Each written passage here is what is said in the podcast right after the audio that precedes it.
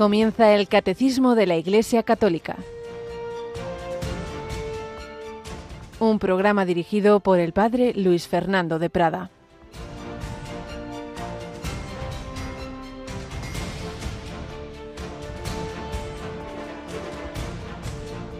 Dijo Jesús a Nicodemo, tenéis que nacer de nuevo. El viento sopla donde quiere y oyes su ruido, pero no sabes de dónde viene ni a dónde va. Así es todo el que ha nacido del Espíritu. Alabado San Jesús, María y José, muy buenos días en este martes 18 de abril de 2023. Hemos terminado la octava de Pascua, pero seguimos, claro está, en este tiempo pascual para disfrutar de esa victoria de Cristo que nos comunica el Espíritu Santo. Este tiempo pascual culmina, como bien sabéis, en Pentecostés, pero realmente cada día es Pentecostés porque Jesús sopla sobre nosotros en su palabra, en los sacramentos, cada vez que nos confesamos, cuando recibimos la comunión, por supuesto la confirmación, el Señor nos va comunicando su aliento, sopla sobre nosotros. Y a Nicodemo, que era un hombre bueno, pero tenía, pues, como fariseo, esa tendencia a pensar que lo importante es cumplir unas leyes, que, que hay que hacerlo, claro, unos mandamientos, sí, sí, pero va mucho más allá la vida espiritual es dejarse mover por el Espíritu Santo. Para entender este texto, el viento sopla donde quiere, oye su ruido, no, su ruido, no sabes de dónde viene ni a dónde va. ¿Y esto qué tiene que ver? Bueno, la palabra para viento y para espíritu, y por tanto también para Espíritu Santo es la misma. Y es que el Espíritu Santo pues nos lleva más allá de las leyes y entonces uno no sabe qué me va a pedir el Señor, por dónde me va a llevar. Y le está diciendo Jesús a Nicodemo, no basta con cumplir unas leyes, tú tienes que preguntar cada día al Señor, Señor, ¿qué quieres que haga? Una cosa te falta. Como le dijo Jesús al joven rico, nos puede responder el Señor, no te quedes en un cumplimiento, no, no, yo ya he cumplido esto, ya he ido a misa, he hecho esto, no he robado, no he matado, y bueno, ¿y qué? Eso es todo. No estamos aquí para no hacer el mal, sino para hacer todo el bien posible, el bien que Dios pide a cada uno. Y por eso tienes que preguntarle. Y por eso hay que invocar al Espíritu Santo, dejarte mover por él, nacer de nuevo. Esa es la Pascua, volver a empezar como la primavera. Nos muestra un nuevo nacimiento de, de plantas, de, de, la vida, de la naturaleza que parecía que había muerto en invierno y ahora renace, como Cristo renació del sepulcro, bueno, pues también cada uno de nosotros estamos llamados a renacer en cada Pascua, a revivir, a cada vez un poquito más cerca de Dios. Comenta el padre José Fernando Rey Ballesteros. Ese espíritu viene de donde no sabes, del cielo, sobre el que nada sabes porque sobrepasa toda inteligencia, y va donde ya sabes. Perdón, y va a donde no sabes, es decir, al cielo, que no conoces entre que viene y va, te lleva a ti con él a donde no sabes. Somos hojas de Dios, llevadas por el viento, si obedecemos al Espíritu. Bonita expresión, somos hojas de Dios, que el Señor quiere llevarnos con su viento. Así es todo el que ha nacido del Espíritu. Si vives así, serás peregrino en la tierra. Y muchos al conocer tu vida y ver tu alegría, se preguntarán de dónde vienes y a dónde vas. Serás testigo del Espíritu Santo. Ese Espíritu Santo que nos da Jesucristo, acudamos a Él, bebamos en ese costado abierto de Cristo, nos comunica su Espíritu con la sangre y el agua.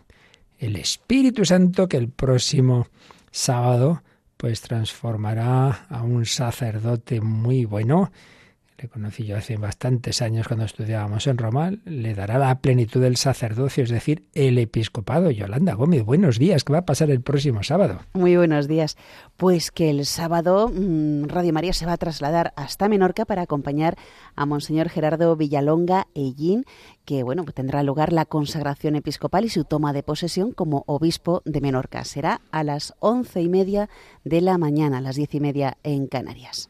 En efecto, ahí nos iremos, el equipo técnico y un servidor, para esa retransmisión, para, en mi caso, con celebración también, porque ya digo que nos conocimos ya hace tiempo y es un hombre muy también amigo de Radio María, de sus voluntarios, a los que hemos estado con ellos y con muchísimos otros este fin de semana, ¿verdad? Ha sido un encuentro emocionante. Muy bonito, siempre es eh, increíble ver a muchos voluntarios de toda España con los que normalmente pues hablas por teléfono, pero entonces ahí mm. ya es el encuentro, los abrazos y vamos, ha sido muy bonito un saludo a todos los que nos están escuchando, que sé que son muchos porque los voluntarios de Radio María lo primero que hacen, claro, es escuchar Radio María y precisamente porque a ellos les hace bien, muchos casos son, se han convertido precisamente oyendo Radio María, por eso mismo ayudan a difundirla.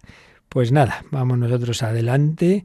No escuchaban, yo creo, la radio la familia de los padres de Santa Teresita, pero desde luego se dejaba llevar por el Espíritu Santo y pasamos a otro capítulo de, esa historia que, en que el Espíritu Santo los iba llevando hacia la santidad, a la que llegaron, por lo menos ya sabemos, la hija pequeñita, Teresita, de cuyo nacimiento creo que hablaremos ahora, y, los padres en esa canonización conjunta que, que la Iglesia realizó de Luis y de Celia. Vamos a seguir conociendo esa apasionante historia.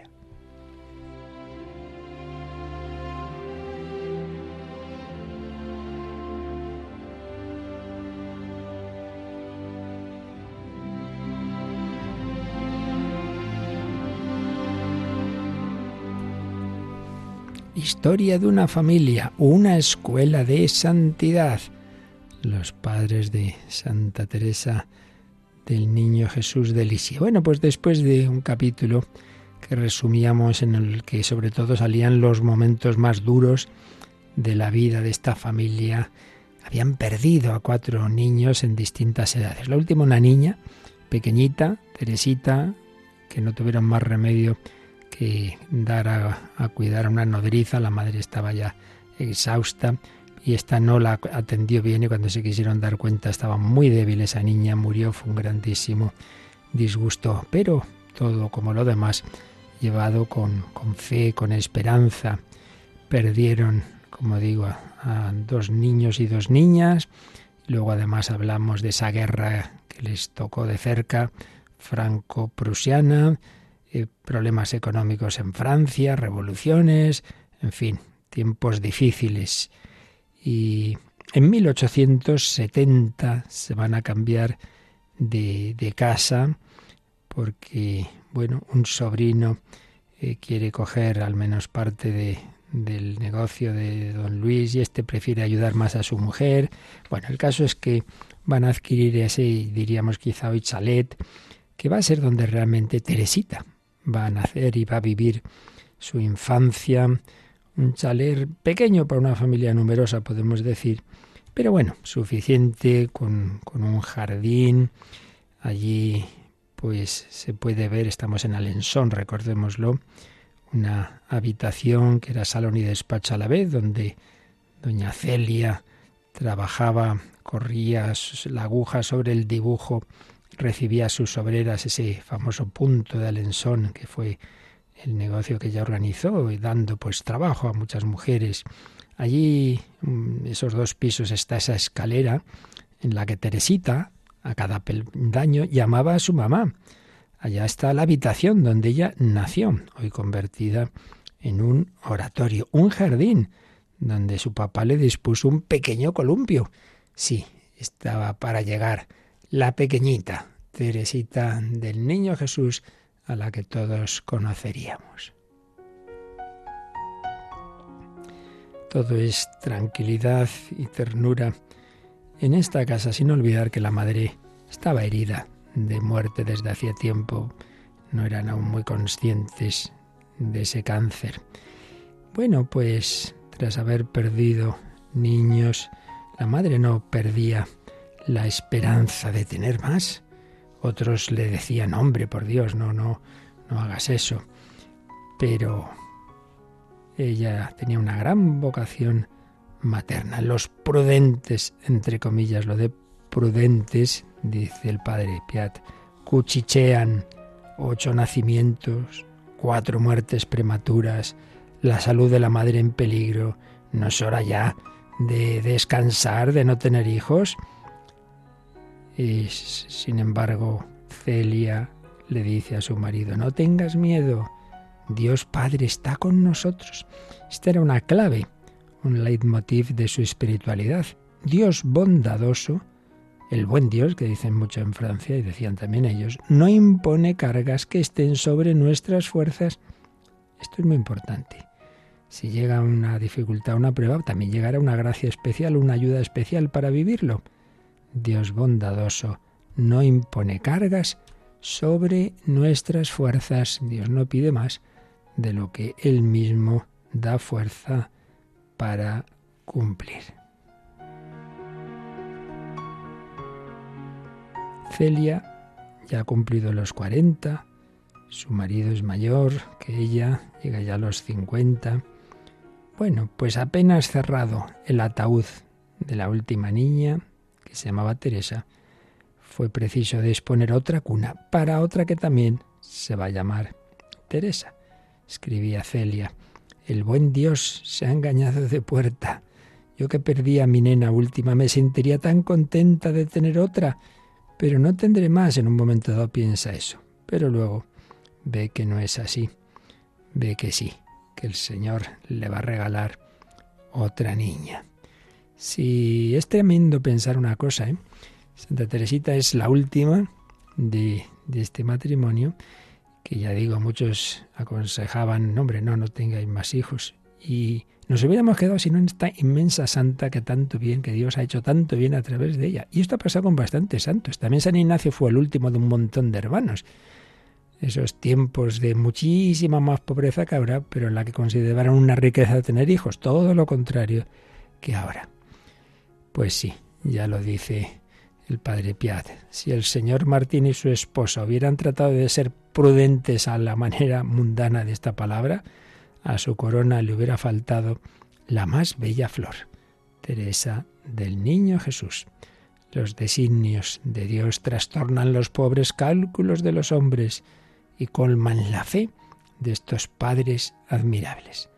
Iba a llegar la Benjamina, la novena hija. Una carta de 1872 eh, anuncia la dichosa nueva. Confío en que este niño, no sabía si era niño o niña, nacerá felizmente, que se cumpla la voluntad de Dios. Y en otra carta escribía su cuñada, espero al presente y a diario a mi angelito. Me encuentro preocupada porque aún no he encontrado una nodriza. Seguía con esa debilidad. Quiero a los niños con delirio. He nacido para tenerlos. Aunque no tardará mucho en acabárseme esta prerrogativa. Voy a cumplir 41 años, es la edad en que una llega a ser abuela, escribía entonces. Y más adelante escribirá, durante el tiempo que la llevaba en mis entrañas, advertí una cosa que jamás me había pasado con los demás hijos. Cuando yo cantaba, ella también lo hacía conmigo. Lo digo en confianza, nadie pudiera creérmelo. Celia notaba en ese embarazo de Teresita algo especial, como que cuando ella cantaba la niña también estaba muy contenta. Bueno, en cualquier caso, símbolo de la armonía, de la virtud y de la gracia que se realizaba en secreto entre el alma armoniosa de Teresita y el alma vibrante de su madre. Cada uno pues crea lo que quiera. Pero, indudablemente, el demonio que existe y que actúa, pues debió intuir que esa niña iba a darle mucha guerra.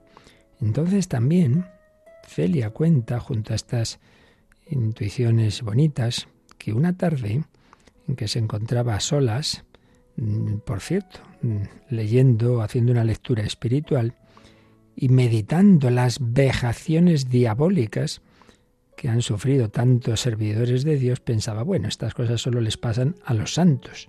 Y en ese instante sintió caer sobre sus hombros un peso enorme, como una especie de abrazo monstruoso, como la garra de una bestia salvaje. Un momento en que ella sintió un gran miedo, esto yo lo he oído a personas que a veces sienten claramente que está ahí el demonio y uff, pues como que da miedo, pero a la vez pues, pues invocando al Señor y a la Virgen. Y bueno, no puede pasar nada que con el Señor y con la Virgen, pero se pasa mal. Y pasó, pasó ese mal momento terrorífico, pero enseguida se rehizo rezando, una plegaria confiada, y recobró la serenidad de su unión con Dios.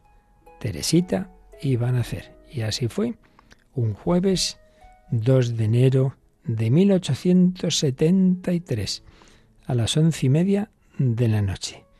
Nació en ese 2 de enero quien se llamaría a sí misma Florecita de invierno.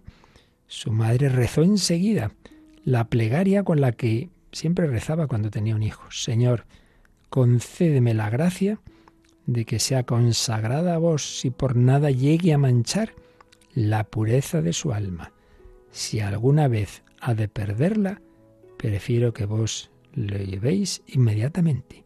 Como han hecho otras madres cristianas, se dice también de la madre de San Luis, rey de Francia, que decía, no, no, antes de que esté en pecado mortal, llévatelo, Señor. Qué maravilla.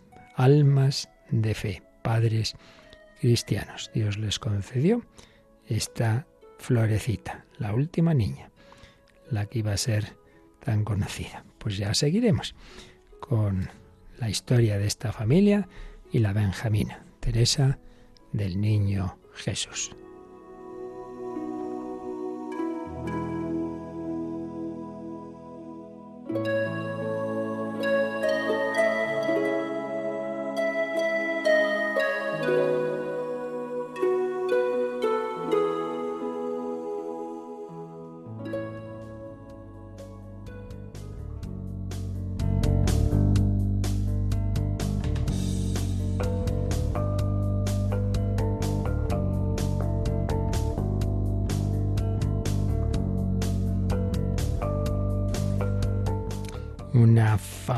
Cristiana que se alimentaba de Cristo. Bueno, pues precisamente estamos en el último punto de este apartado sobre el desarrollo de la celebración de la Santa Misa, que es la comunión. Recuerdo que este apartado hemos visto así de una manera rápida las partes de la misa, pero eso no quita que ahora después, ya en los siguientes apartados, será un profundizar teológicamente en las principales dimensiones de la Eucaristía. Ahí es donde explicaremos, en la medida que no deja de ser un misterio, pero en fin, intentaremos entender un poquito en qué sentido la misa es un sacrificio que hace presente el sacrificio de la cruz, es esa acción de reconciliación y de redención. Eh, sacrificio. Hablaremos de la presencia eucarística de Jesús, bajo la apariencia del pan y del vino y hablaremos ya también más a fondo de la comunión. Pero aquí todavía hablamos un poquito en ese contexto de, bueno, de verla dentro de la celebración.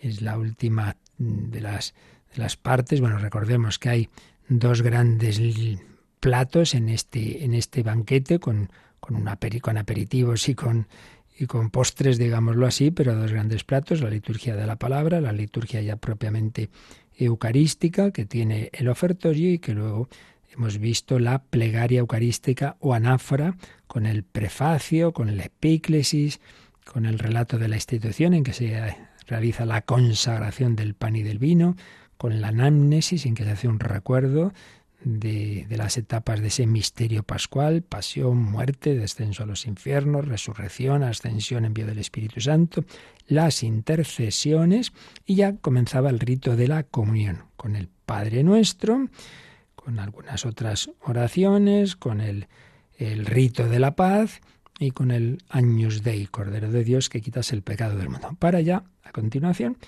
todo aquel que puede, realiza la comunión sacramental. Vamos a releer este último número de este apartado sobre la comunión, el 1355.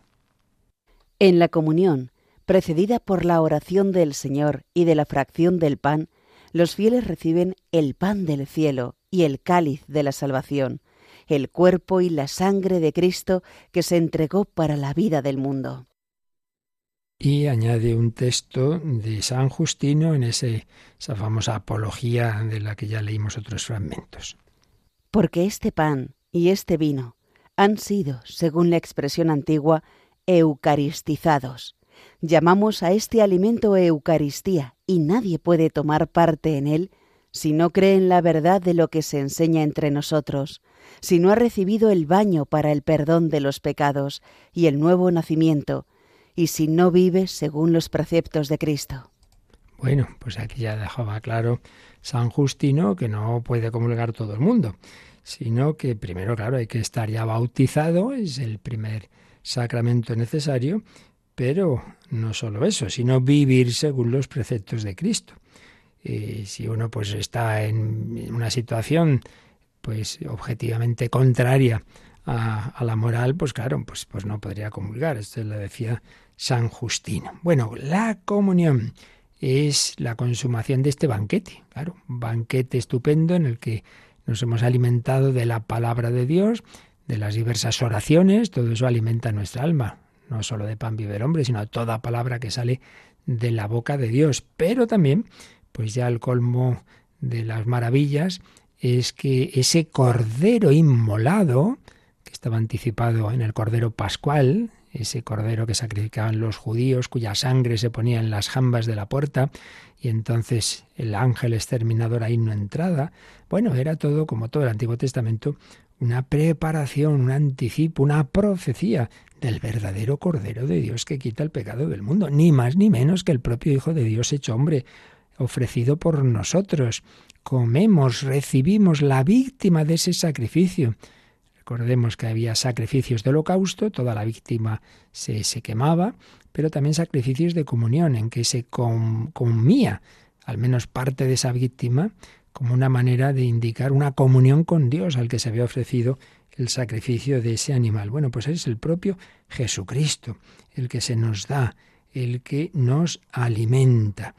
Porque antes se ha producido esa transformación de la materia, de lo más hondo de la materia, de su sustancia, del pan y del vino, el cuerpo y la sangre de Cristo. Por eso nos ha dicho San Justino, llamamos a este alimento Eucaristía.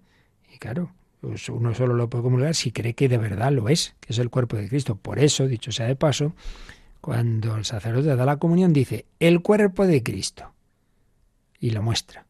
Y el fiel debe responder amén. Es decir, lo creo, porque si no lo creyera no podría comulgar. Si uno va allí, pues, ay, qué bonito el pan. No, hijo, no. Nada del pan, es que el cuerpo de Cristo. ¿Lo crees? Sí. Bueno, estás preparado en gracia, pues comulgar. Si no, no. El cuerpo de Cristo. Amén. Que por cierto, a veces hay personas que dicen así sea. No, no, así sea. No, así es. Así es. Amén. No así sea. Ya es, ya es. Ya, ya se ha producido esa transformación. Bueno, y nos pone aquí al margen, el catecismo nos dice que echemos un ojo un número que vimos, eh, pero que puede ser bueno repasar ahora, el 1327, que ya era dentro de, del tratamiento de este sacramento de la Eucaristía. Vamos a releer lo que nos ponía ahí el catecismo. En resumen, la Eucaristía es el compendio y la suma de nuestra fe. Nuestra manera de pensar armoniza con la Eucaristía y a su vez la Eucaristía confirma nuestra manera de pensar.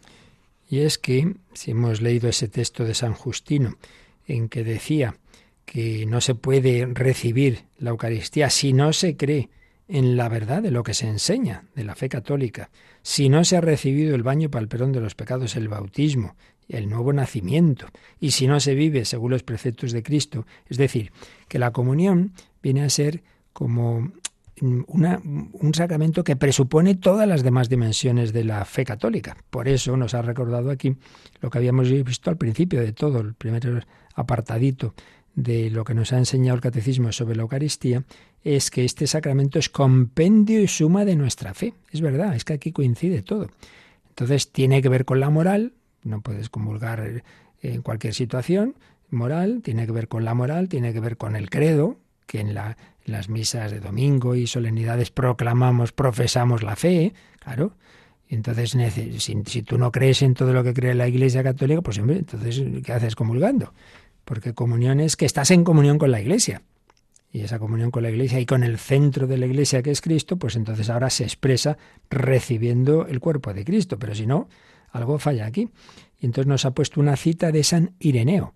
Fijaos en que el número que estamos viendo, el 1355, tiene una cita de San Justino, uno de los primeros padres de la Iglesia mártir, pues otra aquí de San Ireneo, otro de los primeros padres de la Iglesia, también mártires. Esto eran personas que tenían fe ¿eh? hasta el martirio.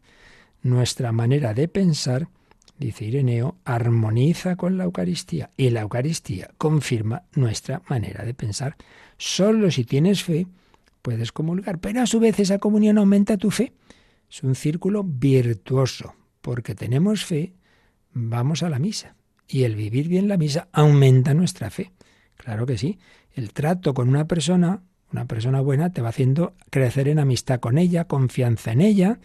Bueno, pues el trato con la persona más buena, que es, por supuesto, el Hijo de Dios, que a su vez nos revela al Padre y al Espíritu Santo, va haciendo que cada vez tengamos más confianza.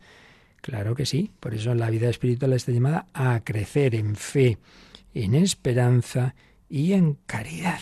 Bueno, vamos a ver, estamos completando lo que nos dice el catecismo con otros documentos del magisterio, particularmente estábamos usando ese este documento del, del, Papa Benedicto XVI, que fue Sacramentum Caritatis, que es una exhortación apostólica post-sinodal, es decir, posterior a un sínodo que precisamente trató de la Eucaristía. ¿Qué nos dice en el número 50 sobre la distribución y recepción de la Eucaristía. Decía, pido a todos, en particular a los ministros ordenados y a los que están autorizados para distribuir la Eucaristía en caso de necesidad real. Esto lo dice porque en caso de necesidad no solamente pueden distribuir la Sagrada Comunión los ministros ordenados que son el obispo, sacerdote y diáconos, sino que también pueden, en caso de necesidad, repito, los acólitos. Hay un ministerio de acolitado que puede ser de una manera circunstancial, en un momento dado el, sacerdote está en la parroquia y dice, ay madre mía, ¿qué de personas hay? Estoy yo solo. Pues puede llamar a alguien, claro, no cualquiera, una persona formada, que devota y tal, ven para acá. Y le da la bendición y entonces para ese momento le, le encomienda distribuir la comunión. Pero eso es una cosa, digamos, circunstancial. Pero también puede instituirse de una manera ya habitual a una persona que se ha preparado bien, eh, una ceremonia que puede hacer el obispo o puede hacer un vicario suyo, que queda instituido como acólito pero incluso en ese caso mm, es para necesidad. Si hay pocas personas, lo normal es que sea el sacerdote el que distribuya la comunión. O, pues claro, también puede ser un sacerdote mayor que tiene dificultades. Bueno, pues muy bien, no hay ningún problema en ese caso en que también los acólitos distribuyan la comunión. Pero a lo que vamos. Dice que pido a todos, a los que distribuyen la comunión, sean unos u otros, que hagan lo posible para que el gesto, el gesto de distribuir la Sagrada Comunión en su sencillez, corresponda a su valor de encuentro personal con el Señor Jesús en el sacramento. Esto es muy importante. No estamos distribuyendo cosas, no estamos distribuyendo estampitas, ni panecitos de San Antonio, que estamos dando, produciendo o generando, facilitando un encuentro personal entre esa persona que se acerca a comulgar y el Señor Jesús. O sea, no es que el cuerpo de Cristo que estaba en el altar ahora cambia de sitio, que no, que es que Jesucristo quiere abrazarme, que quiere entrar en mi corazón, que, le, que me dice a mí, como le dijo a Tomás, trae tu dedo, trae tu mano, métela en mi costada, métete en mi corazón. Es un encuentro de amor y por eso no se puede hacer así de cualquier manera. Por eso insistía Papa Benedicto, como durante todo su pontificado insistió tanto el Papa Juan Pablo II, viendo tantos desastres que a veces ocurren en este campo. Fin, lo han hecho todos, todo, todo ante Pablo VI, en fin. En tiempos de poca fe, pues claro, por desgracia la Eucaristía se trata de cualquier manera.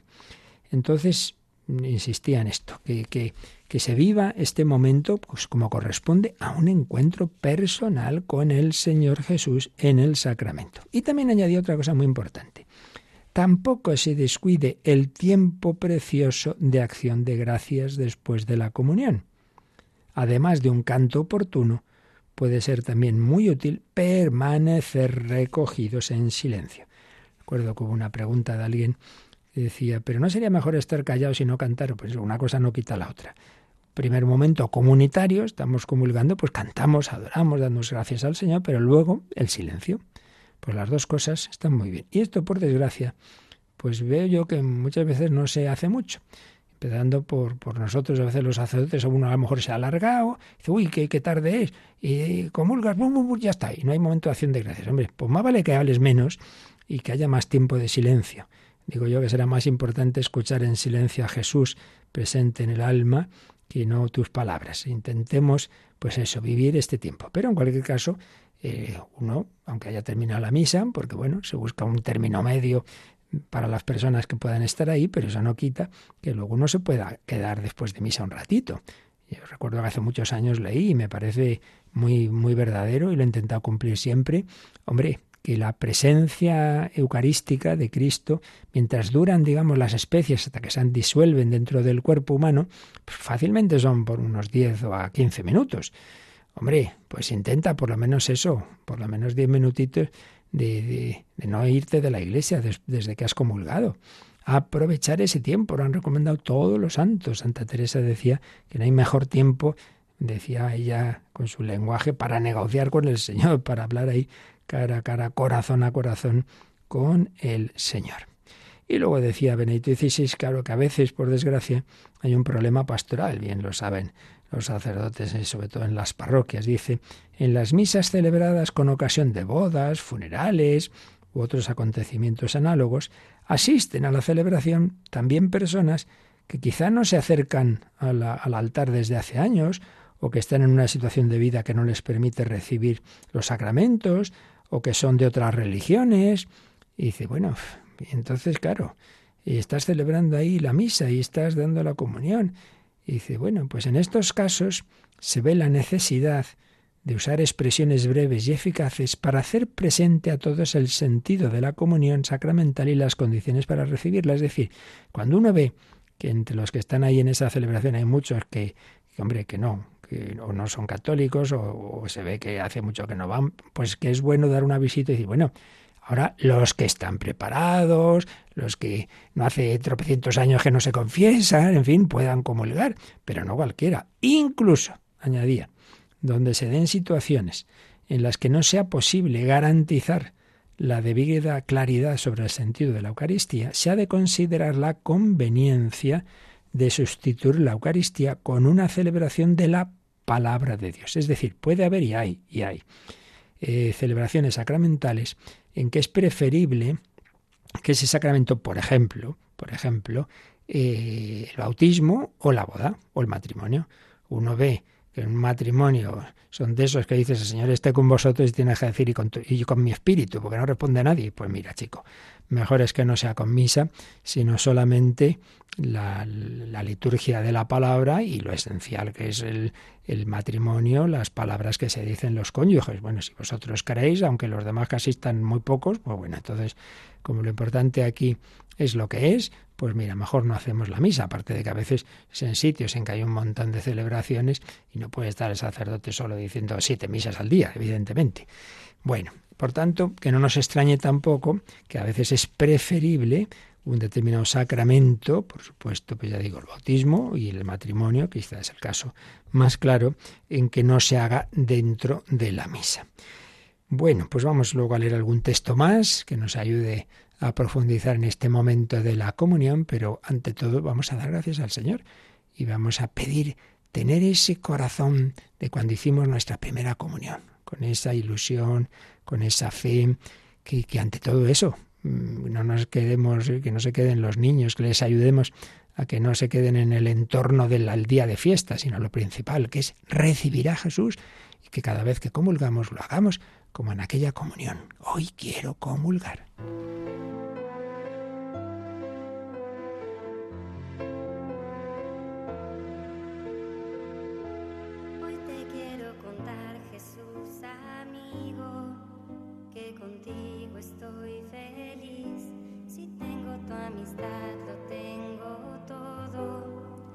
Pues estás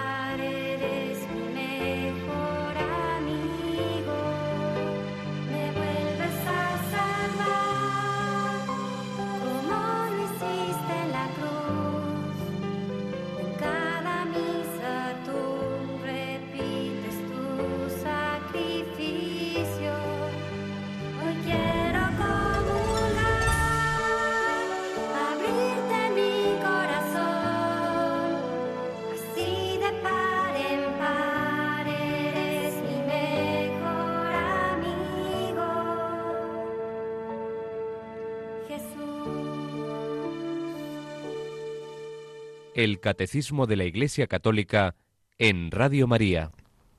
Hoy quiero comulgar.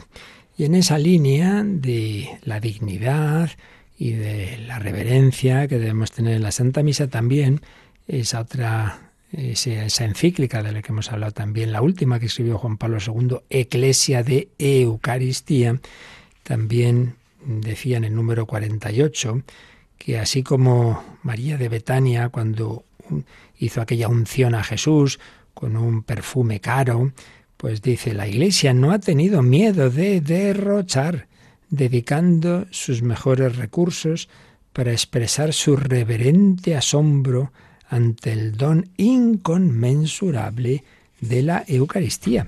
Y recuerda que así como hubo aquellos discípulos que prepararon el cenáculo para la última cena, pues también la Iglesia a lo largo de los siglos y en las diversas culturas ha buscado celebrar la Eucaristía en un contexto digno de tan gran misterio. Nada será bastante, decían, para expresar de modo adecuado la acogida del don de sí mismo que el esposo divino hace continuamente a la Iglesia esposa, poniendo al alcance de todas las generaciones de creyentes el sacrificio ofrecido una vez por todas sobre la cruz y haciéndose alimento para todos los fieles.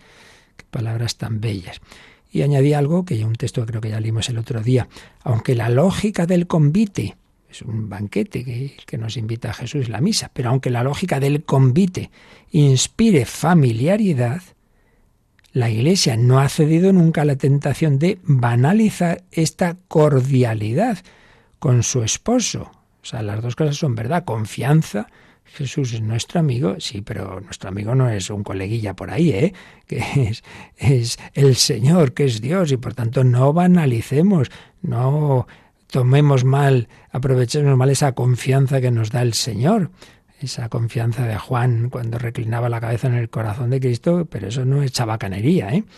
Entonces la Iglesia no ha cedido a la tentación de banalizar esta cordialidad con su esposo, olvidando que Él es también su Dios y que el banquete, sí es un banquete, pero sigue siendo siempre un banquete sacrificial, marcado por la sangre derramada en el Gólgota.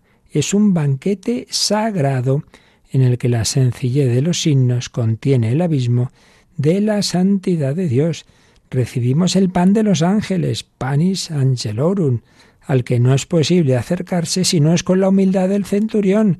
Señor, no soy digno de que entres en mi casa. Un número este, el 48 de Eclesia de Eucaristía, precioso, que vale la pena releer para verdaderamente acudir a, a, la Santa Misa, a la iglesia, pues sí, con la confianza de mi amigo Jesús, pero a la vez que mi amigo no es con cualquiera, que es Dios de Dios, luz de luz. Y luego los siguientes números, pues desarrollaba todo este aspecto de las expresiones externas en torno a la Eucaristía, por supuesto la reglamentación de la liturgia, pero también hablaba del patrimonio de arte, arquitectura, escultura, pintura, música, pues, pues la maravilla que ha generado la Eucaristía, las basílicas, las catedrales, los altares, los tabernáculos, la música sacra, cuántas maravillas artísticas en torno a la Eucaristía, por ejemplo, eso, producciones artísticas como composiciones de los grandísimos eh, músicos clásicos, pues la misa solemne, varias versiones de Beethoven, de,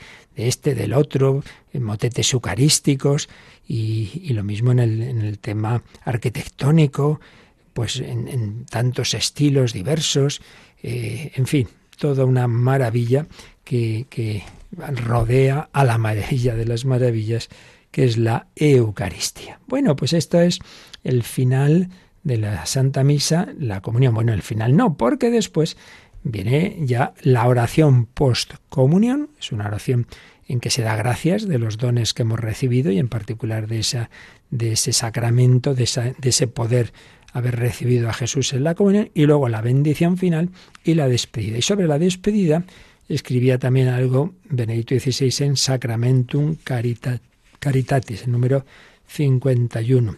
En latín, la expresión es ite, id, misa est. Iros, iro, idos o iros, que ahora se permite también así, iros. Misa est. Entonces explicaba esto. En este saludo podemos apreciar la relación entre la misa celebrada y la misión cristiana en el mundo. En la antigüedad, misa, eso de misa est, misa significaba simplemente terminada.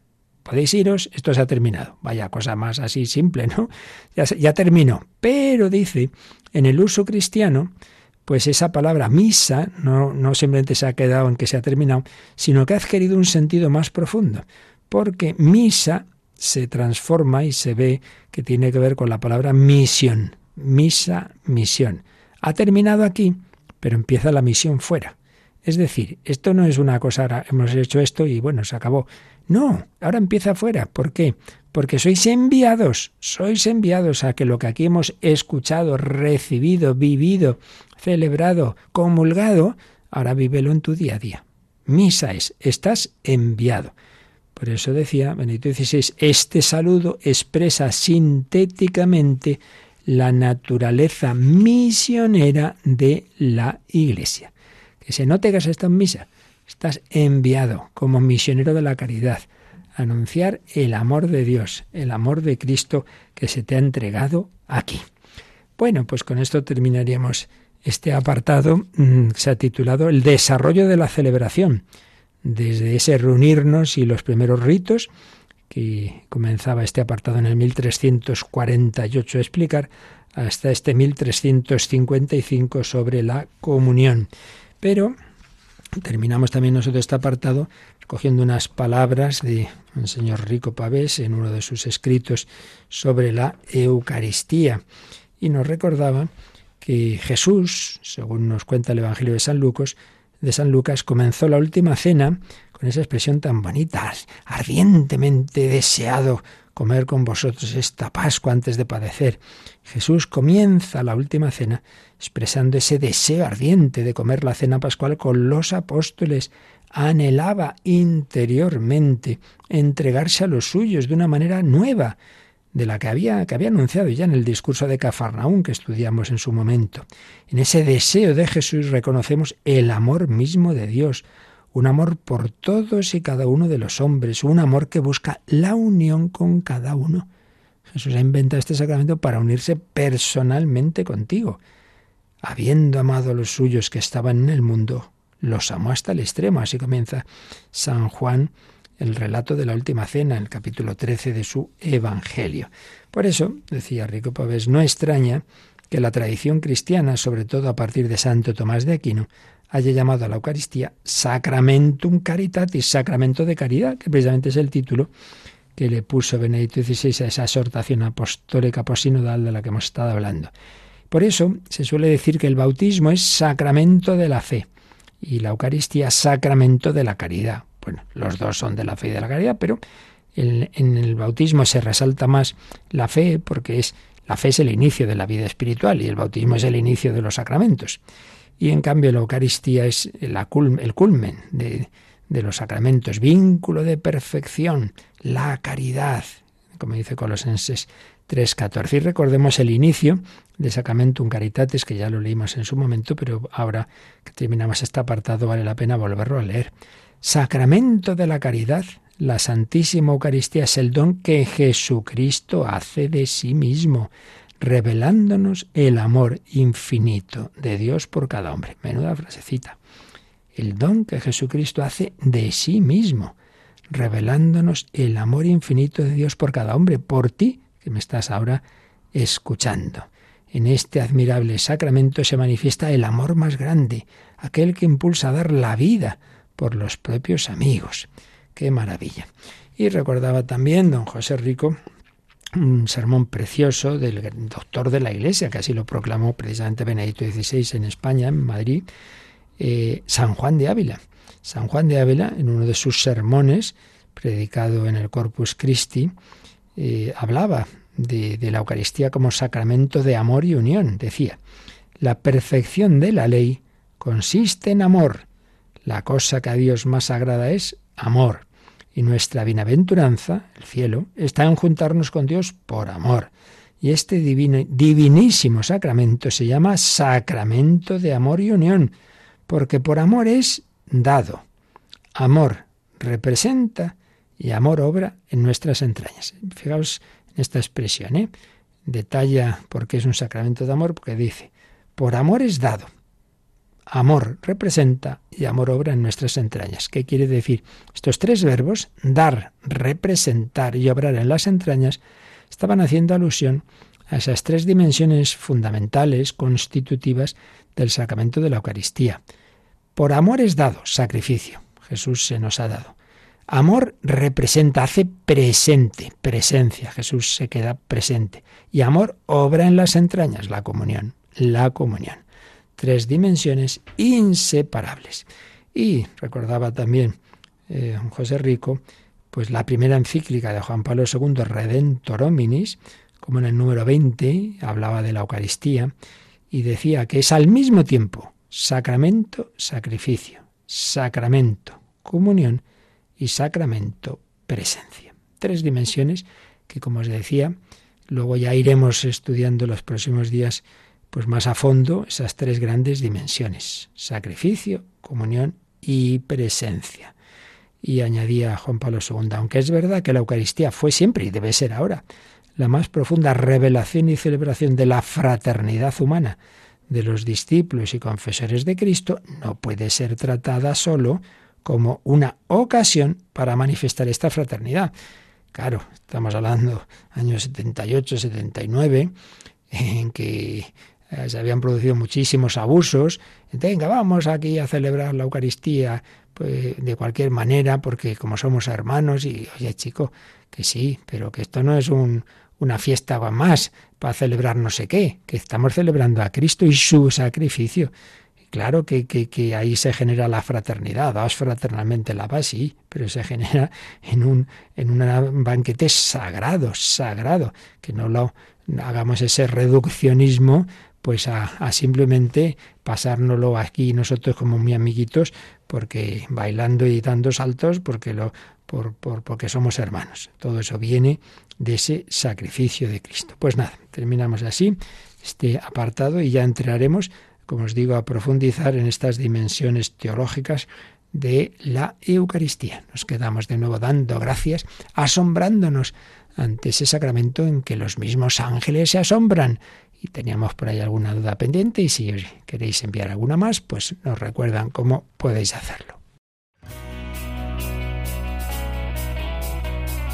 Participa en el programa con tus preguntas y dudas Llama al 91005 9419. 91005 9419. Puedes escribir un mail a catecismo o escribirnos un mensaje al teléfono de WhatsApp 668 594 383 668 594 383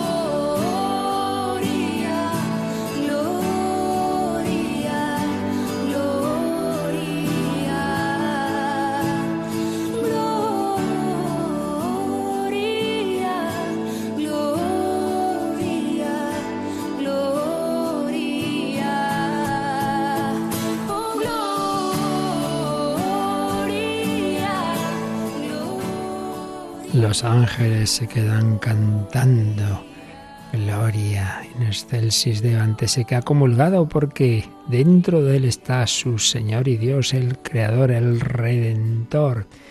Bueno, nos habían preguntado el otro día alguien en relación a la misa como memorial. ¿Sería como el sacrificio de Cristo en la cruz ofrecido eternamente en la consagración del pan y el vino? ¿Sería como el ofrecimiento de una vez para siempre revivido en cada misa? Pues sí, por ahí va la cosa.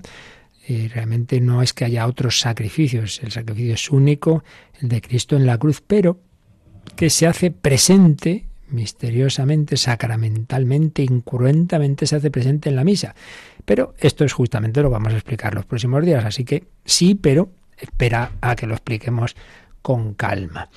Luego nos habían preguntado cuando Jesús le dice a Nicodemo, el viento no sabes dónde viene ni a dónde va, así es el que nace del Espíritu. Bueno, pues justo ese es el texto del Evangelio de la Misa de hoy y justo al principio de, este programa lo he, lo he explicado un poquito. ¿Qué quiere decir? Bueno, pues quiere decir eso, que no basta con cumplir una serie de normas, sino que el cristiano, más allá de lo que ya Dios nos ha dicho a través de los mandamientos, de la ley de Dios, de la Iglesia, pero más allá de eso, en el día a día hay que preguntarle, Señor, ¿qué quieres que haga? Y ahí, pues claro, el Señor nos puede sorprender. El, viento no sabes de dónde viene ni a dónde va, pues tampoco sabes a dónde te va a llevar Dios. Eh, él te va guiando. Pues cuántas veces lo vemos en la vida de los santos, ¿no? Pues qué sorpresas va dando el Señor. Pues, pues recordemos, ¿no? Por ejemplo, los padres de Santa Teresita. Ambos que pensaron que Dios quería que fueran religiosos y luego, pues no, Dios quería que se casaran y, y, los va guiando hacia ese matrimonio y a ser padres y a tener santos, en fin, que como hijos son los caminos de Dios, entonces hay que estar atento a lo que el Espíritu Santo por donde nos vaya llevando, a lo que el Señor nos diga. Esa es la idea fundamental. Y hoy nos acaban de preguntar si la Eucaristía es el compendio de la fe, la confirmación después de la primera comunión sería incoherente. Bueno, de esto hablamos a fondo cuando tratamos de la confirmación. Entonces, le sugiero a quien nos escribe que miren el podcast, que ahí está explicado lo que se ha hablado cada día. Todo eso lo vimos. Entonces, en dos palabras, sí, teológicamente el orden lógico en efecto es primero bautismo, luego confirmación y luego Eucaristía. Ese es el orden lógico, es el orden que se sigue en, en Oriente, también cuando una persona se, convierte de adulto, pues se le da bautismo y confirmación y luego al final, si es la misma celebración, pues la última parte de la celebración es eso, es la comunión. Y, o si se hace por, etapas, pues también es la última parte. Pero ya vimos también que, bueno, históricamente, por razones que se fueron dando en la historia y hoy día a veces pues pastoralmente bueno se ha visto otras ventajas pastorales eh, en, en, hacer en no esperar mucho para la comunión y en cambio retrasar la confirmación bueno ya estuvimos viendo los pros y contras de este tema y dependen de cada obispo al final. Pero es verdad que, digamos, desde una perspectiva doctrinal y teológica, el orden lógico, en efecto, es que la comunión sea después de la confirmación. Bueno, pues nada, lo dejamos aquí y ya seguiremos, como os digo, ya pues después de todo esto que hemos ido viendo así como en conjunto de la Eucaristía, ya profundizaremos más despacio en lo que es esas dimensiones de sacrificio, presencia, comunión y anticipo de la vida eterna. La bendición de Dios Todopoderoso, Padre, Hijo y Espíritu Santo, descienda sobre vosotros. Alabado sea Jesucristo.